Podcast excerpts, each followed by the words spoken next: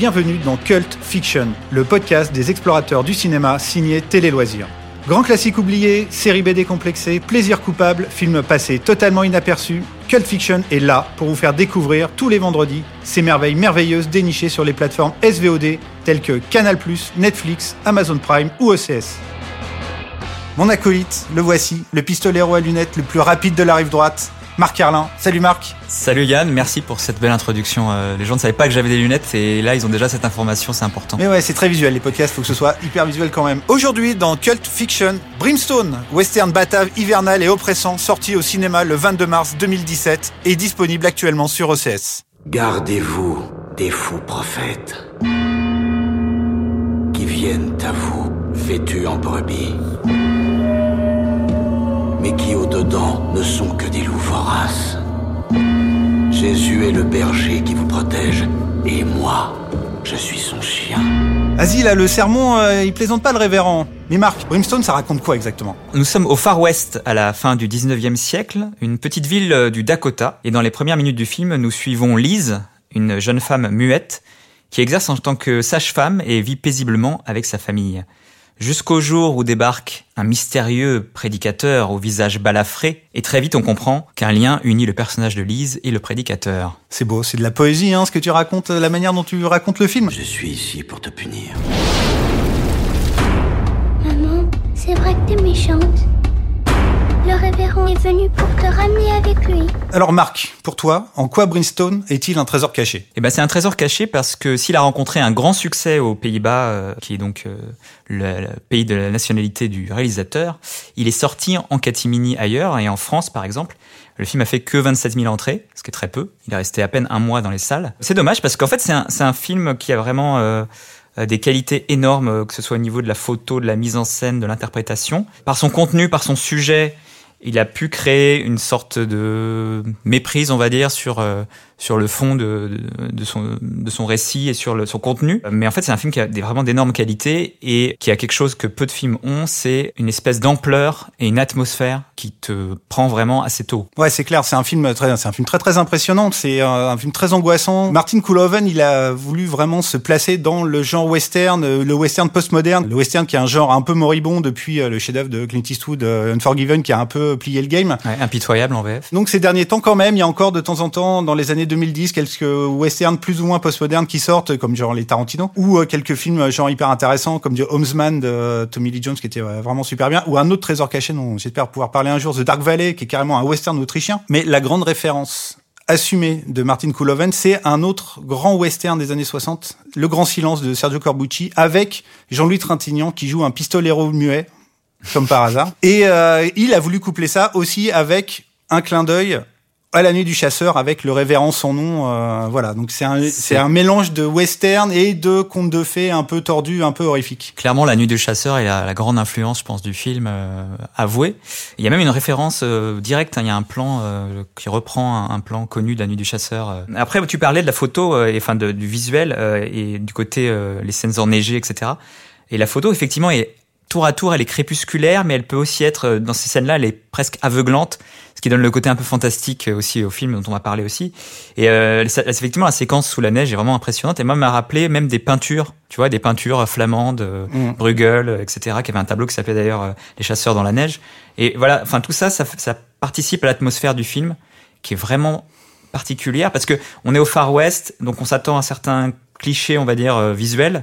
Et finalement, ils sont assez vite évacués, on va dire. Enfin, il y a, c'est plus complexe que ça, quoi. Ouais, et en fait, la, la grande, grande force de ce film, et la, ce qui fait la particularité, c'est son féminisme radical. Son personnage principal, qui est joué par Dakota Fanning, Liz, c'est euh, le symbole de la femme pendant la conquête de l'Ouest. C'est une femme bafouée, elle est à la fois fermière, prostituée, et qui euh, subit le, le joug des hommes, et qui fait preuve d'une résilience et d'une résistance absolument incroyable et systématique. Elle se lève, elle se relève, elle se bat. Et on peut parler de l'interprétation de Dakota Fanning, hein, qui euh, joue tout sur son expression, sur ses yeux. Euh, on rappelle que le personnage est muet. Et du coup, effectivement, euh, c'est d'autant plus impressionnant. Et on peut parler un peu du casting parce qu'en face, en face d'elle, elle a un Guy Pierce absolument démoniaque.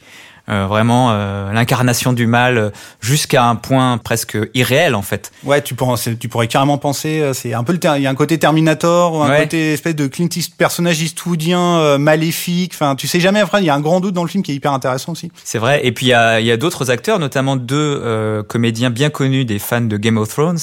Donc il y a euh, Kit Harington. Alors il faut peut-être prévenir les fans de Game of Thrones qui vont devoir attendre un petit peu euh, dans le film avant de voir Kit Harington. Et voire même euh, et l'autre actrice aussi, Oui. Karine Van Houten, et on les voit Van Houten, ouais. et on les voit vraiment pas beaucoup. C'est ça, on le voit pas beaucoup et assez tard. Donc, euh, si vous êtes fan de Goat euh, et que vous voulez regarder Brimstone pour les voir, il va falloir euh, attendre un peu, mais euh, ça vaut le coup. Guy Pearce, voilà, quel, enfin, il est impressionnant et, et on sent qu'il prend du plaisir à jouer, à composer ce personnage.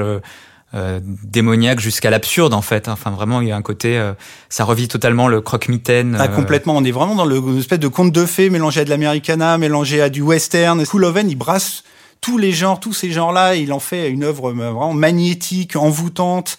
Et bah, Dakota Fanning, pour moi, c'est carrément le rôle de sa vie. C'est la grande sœur d'Elle Fanning. Elle est complètement dans l'ombre de sa petite C'est sœur. ça. Alors qu'elle a commencé avant, qu'on se rappelle de la- son rôle dans La Guerre des Mondes de Spielberg, qu'il Ouais. a révélé. Ou, euh, enfin voilà. Oui, c'est vrai que ça fait plusieurs années que sa petite sœur l'a un peu dépassé au niveau. euh, Complètement. Et ce qui est vraiment étonnant, c'est qu'à la base, c'était pas elle qui devait jouer, c'était Mia Wasikowska, Ouais. qui a euh, refusé le rôle pour des problèmes de planning. Et comme euh, Kit Harington, c'était Robert Pattinson qui devait jouer son personnage. Et je crois que Robert Pattinson euh, a donné ensuite des interviews dans lesquelles il a dit à quel point il était euh, triste finalement et euh, un peu dégoûté de ne pas avoir pu jouer ce rôle une fois qu'il a vu le film.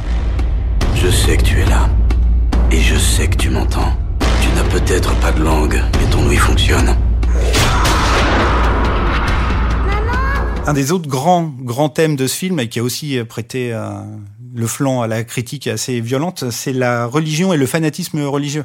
Le personnage de Guy Pearce, c'est un révérend hollandais. Les pèlerins hollandais qui sont arrivés aux États-Unis, c'était souvent, comme les, euh, les pèlerins anglais, des extrémistes religieux rejetés par leur propre pays. Et donc, ce personnage religieux symbolise la déviance de la religion. Jusqu'à vraiment un point euh, enfin, de violence extrême. Quoi. Enfin, on peut quand même le, le dire. C'est vraiment un film euh, très très très très critique envers la religion. Le réalisateur se défend de ça. Il parle, Ouais. il parle du personnage. Il, parle, il montre un, un personnage complètement rendu fou par la religion parce que c'est un personnage qui va quand même très très loin. Ça symbolise pas vraiment la religion en général. C'est un mec complètement euh, dévoyé. Enfin, euh, tu comprends très vite euh, les relations qu'il a avec euh, le Ouais. père- avec Lise et tout.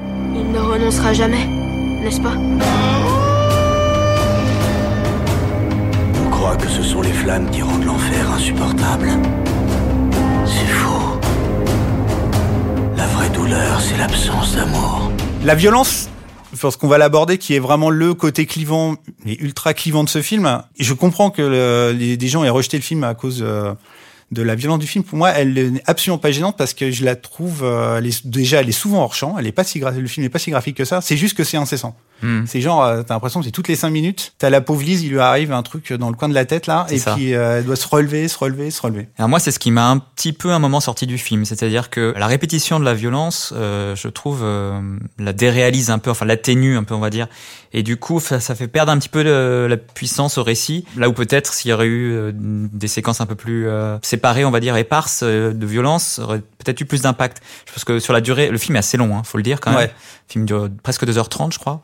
Et du coup, euh, ouais, au bout d'un moment, on est peut-être un peu euh, hors du film euh, à cause de ça. Ouais, moi je, mais je comprends totalement ça. Mais après, moi, je trouve que Martin Koolhoven, il se met un peu dans les pas de Paul Verhoeven, qui est aussi euh, un réalisateur hollandais, qui a joué, qui joue avec les codes du genre, qui joue avec l'ultra-violence, mais vraiment pour garder son propos politique. C'est un propos éminemment politique dans le Brimstone. C'est un film féministe vraiment, qui est arrivé deux ans trop tôt. Si ce film sortait maintenant, euh, pour moi, Dakota Fanning, elle serait aux Oscars direct.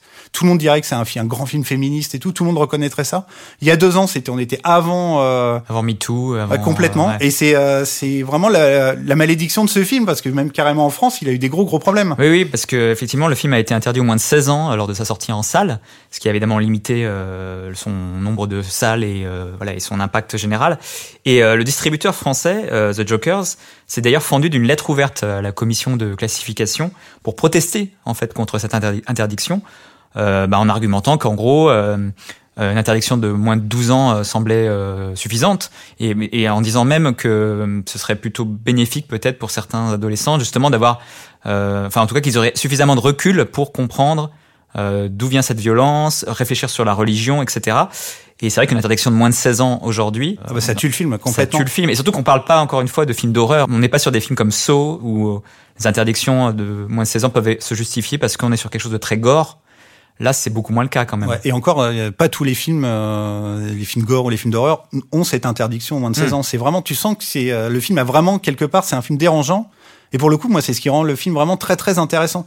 C'est à la fois, il y a un côté genre affirmé premier degré et caché derrière un discours vraiment très très puissant euh, parce que tous les personnages masculins quasiment du du film sont des salauds à part euh, l'amoureux euh, de Lise au début du film. Tous les personnages féminins sont des personnages vraiment mais malmenés torturés littéralement torturés assassinés. C'est et résilients comme tu dis comme tu disais tout à l'heure ouais, et c'est vraiment c'est ça qui est beau dans ce film. C'est vraiment la, la, force de ce personnage féminin.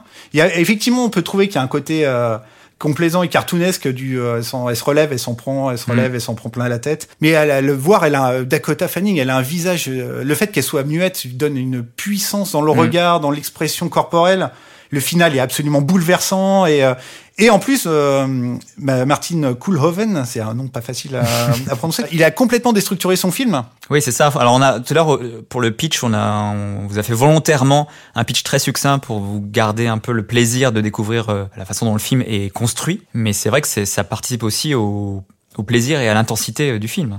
Ouais, c'est en fait c'est un film en quatre tableaux et euh, il joue euh, vraiment, c'est un labyrinthe temporel euh, absolument passionnant. À un moment où on se pose vraiment la question quand tu vois les choses et tu dis mais mais attends, mais ça c'est pas possible et tout. Il y a un côté vraiment tout d'un coup, tu pourrais te dire avec le final complètement cathartique entre la, la, la, confrontation entre le révérend et n'en dis pas trop n'en dis pas trop c'est vraiment t'es mais c'est c'est pas normal ce qui se passe la manière dont ça se passe et tout tu dis mais on est carrément dans le fantastique et c'est absolument passionnant c'est vrai non c'est vrai que c'est un, un, gros point fort du film effectivement c'est ce glissement comme ça. Et puis cette façon de jouer avec plusieurs genres, plusieurs euh, euh, thématiques, euh, très, enfin plusieurs, voilà, une structure éclatée, des choses finalement assez casse-gueule, on peut dire quand même. Hein. Enfin, c'est pas, tu vois.